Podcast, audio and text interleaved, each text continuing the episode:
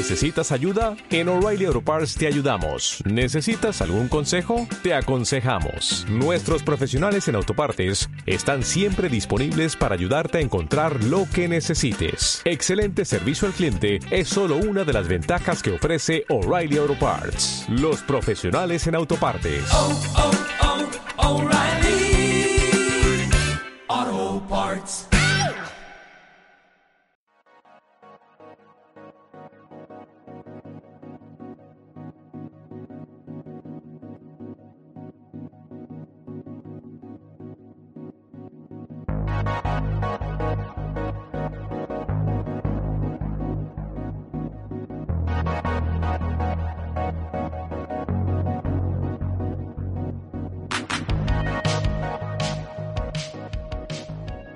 Hola a todos, amigos de la Infantería Retronáutica. Bienvenidos a este pequeño espacio que en esta ocasión voy a, a dedicar a un par de, de nuestros eh, patrocinadores, a Juan Francisco y a Jordi, que en el post que dedicamos al análisis que hice ah, de la película de La Isla, ah, un poco a tenor del, del programa que le dedicamos a Un Mundo Feliz y a la fuga de Logan, pues eh, me preguntaban sobre mi opinión de esta película. A ellos les había gustado.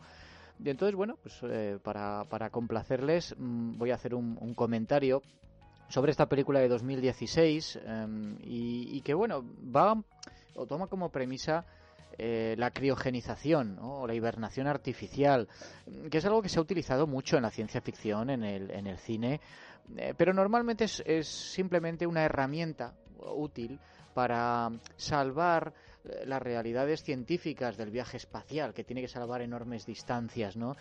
Y, bueno, esto es una forma de, de apartar un poco o, el uso de los motores hiperlumínicos, de curvatura y de todo esto, simplemente poner a la gente a dormir, ya se despertarán cuando lleguen. Tenemos ejemplos pues numerosos. Tenemos el planeta de los simios, tenemos 2001, una odisea del espacio, tenemos, claro, Alien, tenemos Pitch Black, Interstellar también.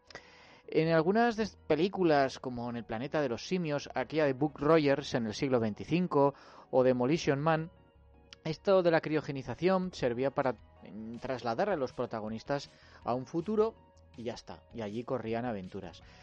En otras eh, películas, como por ejemplo El Dormilón, eh, Hibernados, Eternamente Joven, Idiocracia también, eh, tenía el mismo propósito. Lo que pasa es que aquí, eh, eh, con fines no, tanto de aventura como con fines dramáticos o satíricos, un poco jugando con el contraste entre el futuro y el presente. Por tanto, en casi todos los casos la hibernación no es más que, ya lo he dicho, una herramienta, una herramienta narrativa. Hay excepciones en las que ese proceso de hibernación tiene un papel muy importante en la trama, pero no son muchas. Eh, Se me ocurre, por ejemplo, la película de 2015 Air y también este Passengers. Que no hay que confundir con un thriller fantástico con el mismo título de, de 2008, dirigido por Rodrigo García. En, esta que comentamos es eh, la quinta película de Morten Tildum, un director noruego, mm, que había rodado varios títulos en, su lengua natal antes de llamar la atención eh, en el campo internacional con Headhunters, un thriller eh, muy recomendable en 2011. Ya pasando al inglés, debutó con, con este biopic de Alan Turing, el inventor de, del ordenador, eh, The Imitation Game. Esto eh, le valió una nominación al Oscar al mejor director y otra a Benedict Cumberbatch, el actor. Y su siguiente película fue esta que comento ahora. El argumento mmm, transcurre en su totalidad en la nave interestelar Avalon, que eh, se encuentra en un viaje de 120 años dirigiéndose al planeta Homestead 2. A bordo hay 5.000 colonos y una tripulación de 255 personas y están todos durmiendo en un sueño criogénico dentro de unas cápsulas individuales y el control de la nave es totalmente automático. Sin embargo, en un momento determinado del viaje, mm, la nave es golpeada por rocas de bastante tamaño mientras atraviesa un campo de asteroides. El sistema informático sufre daños y empieza a fallar. Y uno de esos fallos es que despierta accidentalmente del criosueño a uno de los pasajeros, un mecánico, Jim Preston, que lo interpreta Chris Pratt. Jim eh, pues no comprende lo que ocurre, eh, se despierta, pero la nave está la nave está desierta, todo el mundo parece dormir menos él. Y resulta que, bueno, se lleva la, Imaginaos la sorpresa que se lleva cuando descubre que solo han pasado 30 años desde que partieron y que aún quedan 90 más hasta el punto de destino. Manda un mensaje de auxilio a la Tierra, pero claro, dada la distancia y la velocidad de la nave, solo va a obtener una respuesta al cabo de muchos años. Intenta despertar a la tripulación, pero eh, estos se hallan en un compartimento sellado que, él no puede abrir. Tampoco puede reactivar su cápsula y, volver a dormirse. Total, que la única compañía que tiene es el androide camarero del bar, Arthur, que lo interpreta Michael Sheen, y su, su cordura empieza a desintegrarse conforme van pasando los meses. Eh, llega incluso a considerar el suicidio.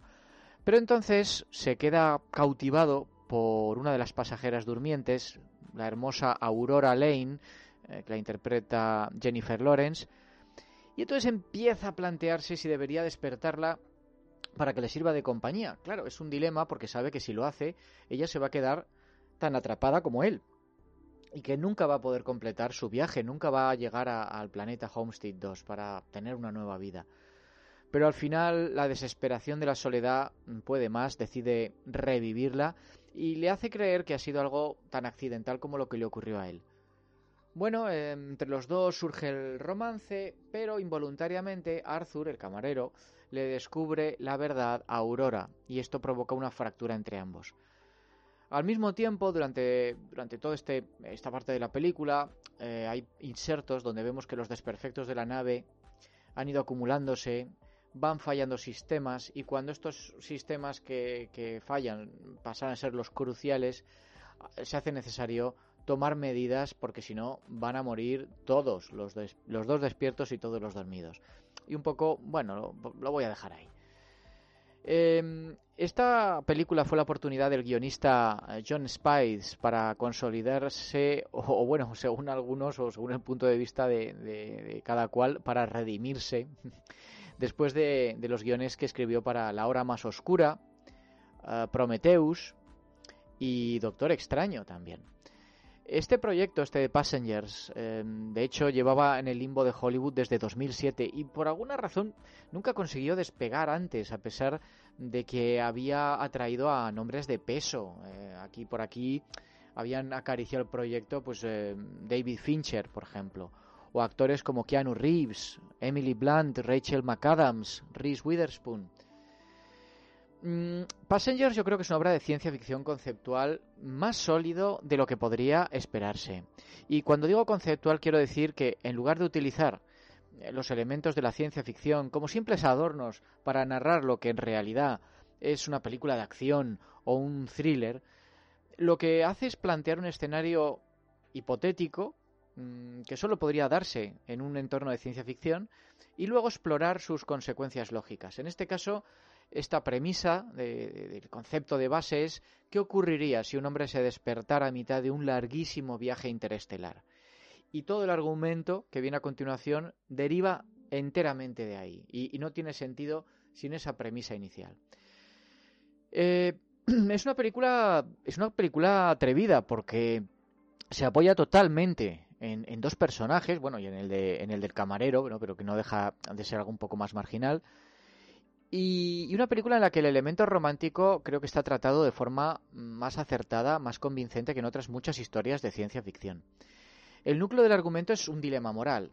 Tiene Jim, dada su situación extrema, derecho a despertar a Aurora, porque al fin y al cabo para ella, y una vez que descubre el engaño, lo que ha hecho Jim es tan malo como asesinarla.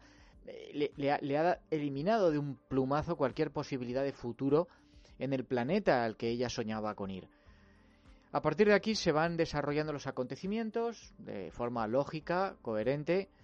El guionista no escurre el bulto al final con algún truco para volverlos a, a, dormir, en fin, para concluirlo de, forma feliz y, esperanzadora en el, en el planeta de destino.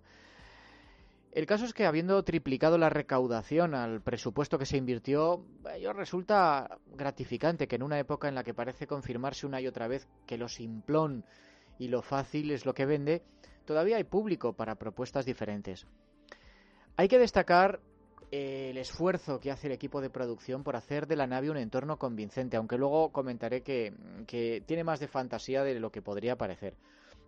Hay detalles maravillosos eh, del diseño, como ese corredor en el que el nivel del suelo se curva hacia arriba, lo que efectivamente sería el caso en cualquier nave que tenga un sistema de gravedad por rotación.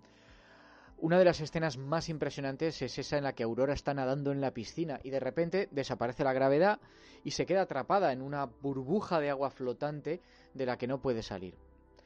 Además, el, equipo de diseño y efectos especiales hizo un trabajo excelente a la hora de hacer una mm, tecnología verosímil, como si realmente pudiera funcionar.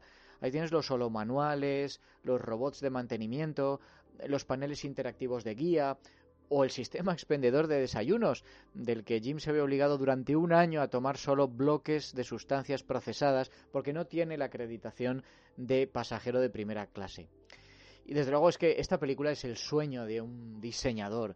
Tienes esos elegantes corredores, los centros sociales y, el pasaje comercial, una cafetería pensada para eh, acoger a cientos de clientes, muelles de almacenaje, un sistema panorámico para salir al exterior, la, piscina que termina en una cristalera que da al vacío espacial, tienes unas suites de ensueño, restaurantes eh, servidos por robots una de las mejores invenciones es ese, bar de estilo retro que, es atendido por el androide Arthur.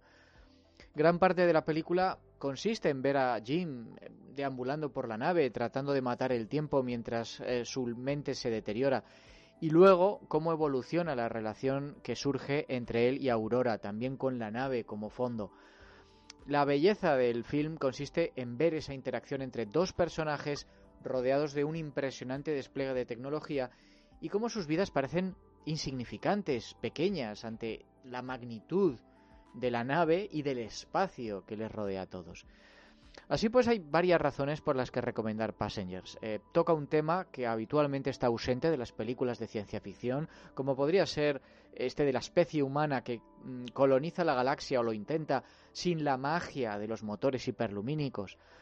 Eh, tenemos la nave llena de detalles imaginativos, y la historia, al menos durante buena parte eh, de su metraje, es poco predecible y consigue mantener el interés a pesar de, que solo hay dos actores y un número eh, relativamente limitado de escenarios.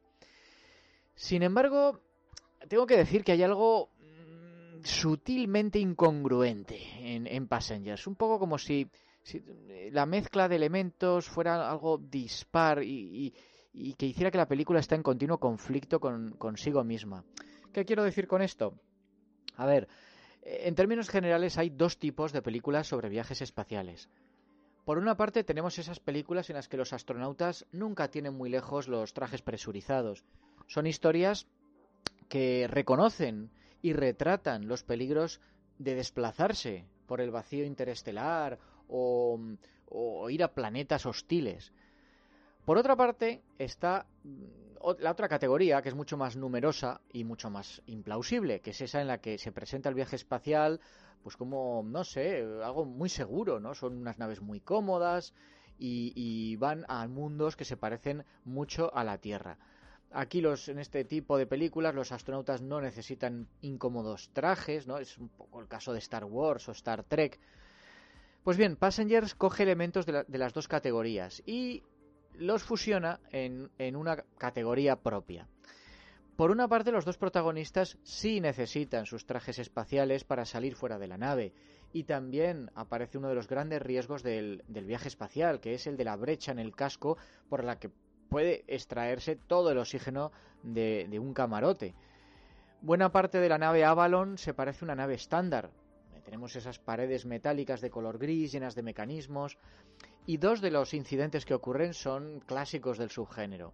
Eh, un personaje que sale al exterior para hacer reparaciones y otro que pierde agarre y, empieza a alejarse flotando por el vacío y necesita que el otro lo rescate. Encontramos también otros estereotipos del género, eh, un poco ese de que eh, los hombres que salen al espacio buscando la aventura y las mujeres lo hacen buscando el amor verdadero. Es cierto que Aurora argumenta que sus razones para mm, hacer un viaje semejante son, otras, ¿no? Em, pero bueno, las últimas palabras que le, dirige una de sus amigas en uno de los vídeos que se lleva de recuerdo son estas. Espero que encuentres a alguien que llene tu corazón y espero que le dejes entrar en él. Hay dos escenas muy interesantes por el contraste en su tono y que un poco exploran ese impacto emocional que supone estar en el espacio. Cuando todavía es el único pasajero despierto, Jim se pone el traje espacial. Se ancla con un cable a la nave y se deja arrastrar a la deriva por, por ella. Mm, la soledad, la impotencia, la insignificancia que siente entonces ante la frialdad y la vastedad del espacio lo lleva al borde del suicidio, a punto está de soltarse de la nave y dejarse ir. Pero más adelante, cuando se lleva Aurora con él, hacer exactamente lo mismo, y los dos flotan sobre un fondo de estrellas, lo que tenemos es una celebración de, las maravillas de, esa aventura en el espacio, ¿no? Eh, un poco, pues como aquella escena de Wally, -E, la película de animación de Pixar, en la que el robot y su compañera Eva, pues navegaban eufóricos por el vacío. En esa escena, muy emocionada, Aurora le da las gracias a Jim por haberla llevado a vivir esa experiencia, que además le hace enamorarse de él en una escena que, remata de manera cómica cuando eh, intentan eh, besarse sin éxito debido a los abultados trajes que llevan. Por otra parte, cuando no están dando paseos espaciales, Jim y Aurora viven en una nave mm, fantástica y yo diría innecesariamente amplia, ¿no? Mm, eh, intercalados con las secciones de servicio, que son más, más austeras, hay como oasis de lujo, la, piscina, el bar, los restaurantes. El aspecto general del Avalon mm, bebe de películas como aquella cinta checa de 1963, Ikari XB1, y tiene aspectos quizá inspirados en Star Trek, como la holocubierta de, juegos, también de Wally, aquellos eh, atentos robots, las voces artificiales, la nave enorme que protege a los ciudadanos alienados de la Tierra. Todo eso sugiere que viajar por el espacio es como ir a bordo de un transatlántico de lujo, em, aunque de vez en cuando los personajes, bueno, pues tengan que, mm, que meterse en ese más espartano mundo de los astronautas reales. También la ciencia que vemos aquí es una mezcla un tanto extraña de, de lógica e insensatez. El Avalon está propulsado por un motor de fusión es una tecnología que ha sido propuesta seriamente y que con el tiempo podría, eh, bueno, como lo menciona el, capitán de, la nave Avalon, acelerar una nave a la, a la mitad de la velocidad de la luz. Eh, situar a humanos en hibernación para viajes entre estrellas que duran décadas o, siglos también parece razonable, incluso alcanzable en un futuro más o menos lejano. Lo que pasa es que a diferencia de otras películas espaciales de la misma época, pues eh, se me ocurren Gravity o El Marciano, en Passengers no aparecen en los créditos ningún experto como asesor científico y eso se nota de vez en cuando. Por ejemplo, difícilmente podría nadie sobrevivir ni un segundo y mucho menos varios minutos cerca de un reactor de fusión defectuoso. Además, en otros viajes interestelares a velocidades sublumínicas en obras de ciencia ficción, por ejemplo, Cánticos de la lejana tierra, la, novela de Clark, la nave tiene la capacidad de despertar y volver a dormir a sus tripulantes y, de hecho algunos de, los tripulantes están despiertos por turnos con el fin de poder tomar decisiones en casos de crisis no previstas. Pero aquí, en el Avalon, todo el mundo está dormido. Y si alguien accidentalmente sale de la hibernación, pues no puede volver a dormirse. Eh, además, si una astronave como esta funcionara de verdad, en modo permanentemente automático, seguramente, y, bueno, es que se le ocurriría a todo el mundo poner esta medida de seguridad, existiría algún tipo de inteligencia artificial que lo supervisaría todo, como HAL 9000, ¿no? Pero en la Avalon todas las inteligencias robóticas parecen funcionar independientemente las unas de las otras. Mm, más allá de estas inconsistencias eh, científicas, eh, Passengers también parece mm, indiferente, por no decir cínica, hacia la épica y el logro que supone la colonización de otros mundos de la galaxia. Aurora, que es periodista, eh, la define como la mayor historia que existe, pero al mismo tiempo que la peripecia se centra en dos individuos anónimos, que como muchos serán solo una nota al pie en las crónicas de la, de la aventura espacial, La propia Aurora dice que la gente es incapaz de grandes logros, dice en un pasaje. No somos capitanes de nuestro destino, somos pasajeros. Vamos allá donde el destino nos lleve. Que es una reflexión que viene a negar la capacidad del ser humano para conseguir hazañas que van más allá de lo que nuestros antepasados hubieran podido soñar. Y, bueno, un poco que, que, que, subordina esas, esas hazañas al mero destino. En esa línea, y de acuerdo con una tendencia común a muchas otras obras de ciencia ficción moderna desde Alien, la película tiende a minimizar el sentido de lo maravilloso y la excepcionalidad del viaje espacial.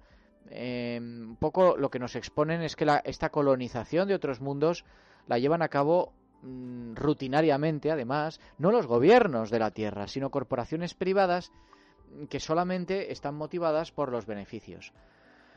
Em, un poco aquí tenemos otra vez el cínico punto de vista de Aurora, ¿no? Eh,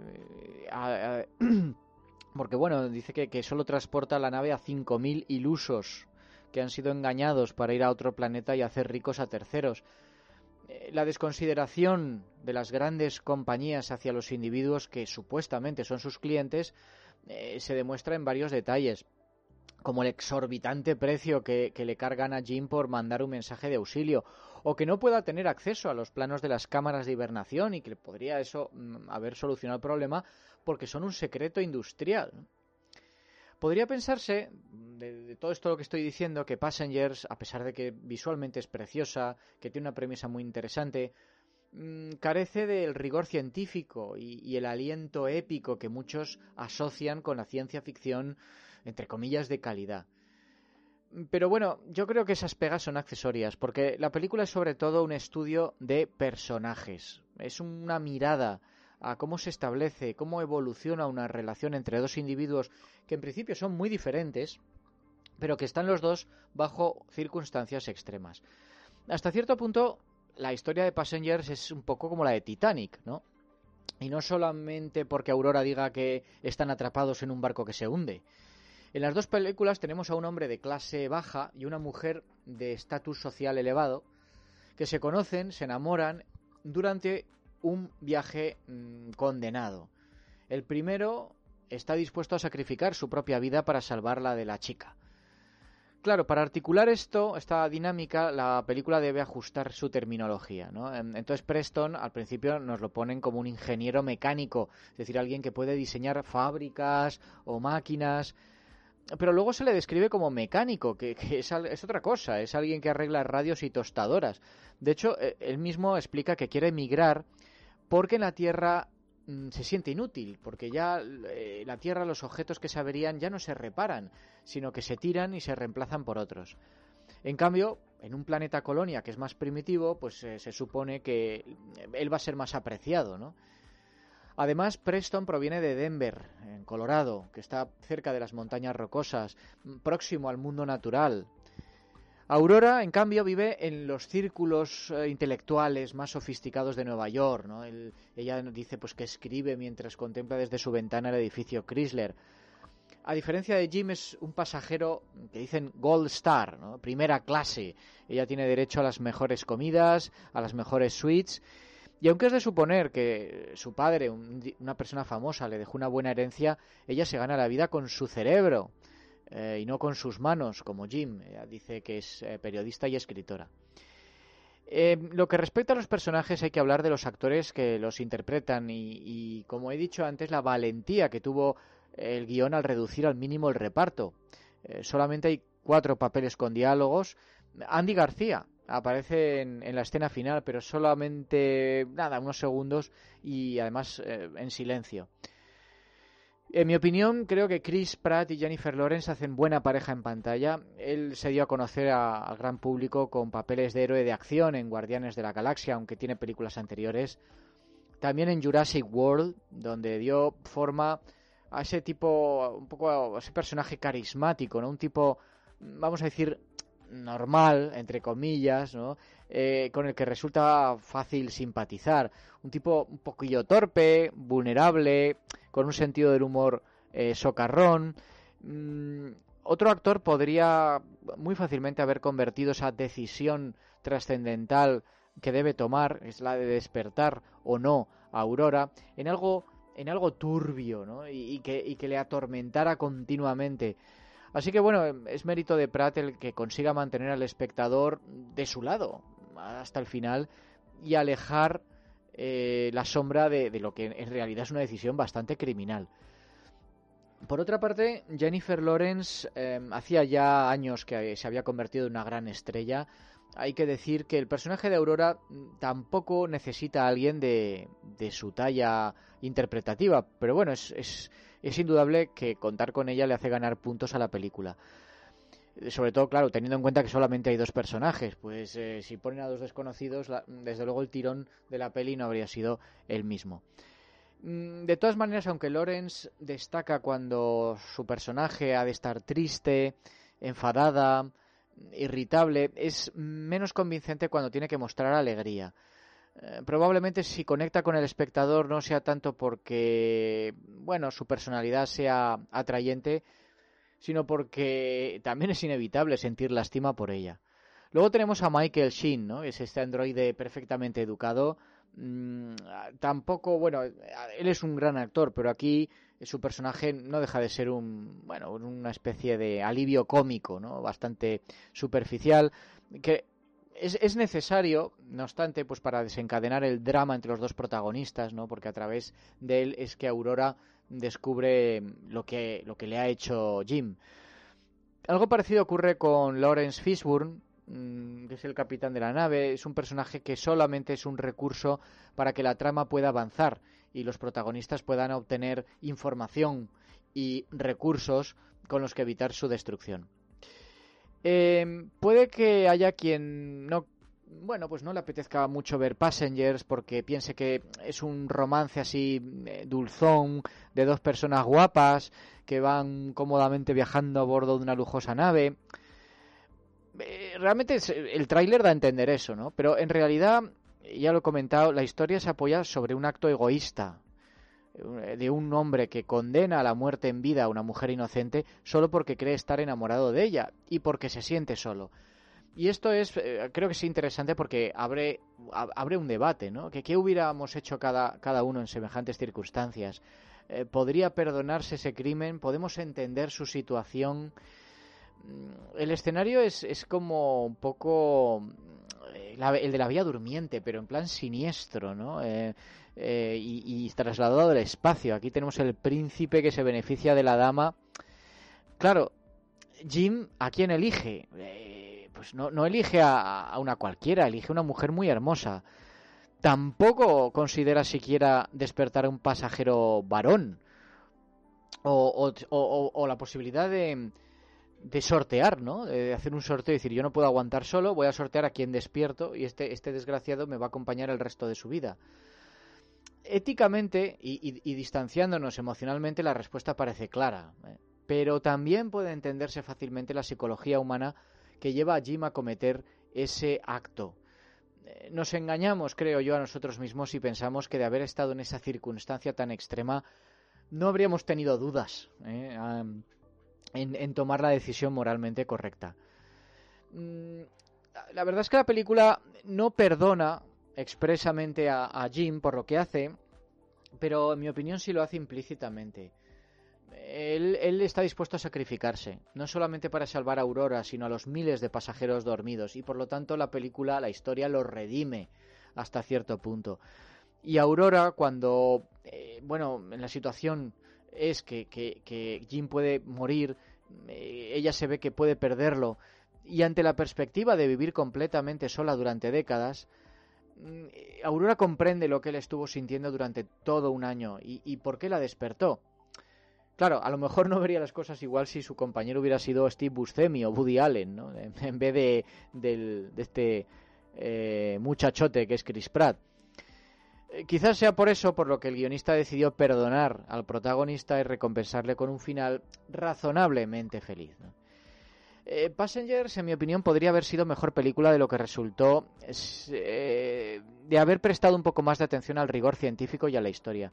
Pero hay que reconocer que tratándose de un producto con aspiraciones de blockbuster, esto es un presupuesto muy abultado, un apartado técnico impecable, actores famosos, y una promoción muy fuerte, eh, pues propone una premisa interesante, una premisa polémica que a priori parecería tener más, eh, más encaje en una producción independiente.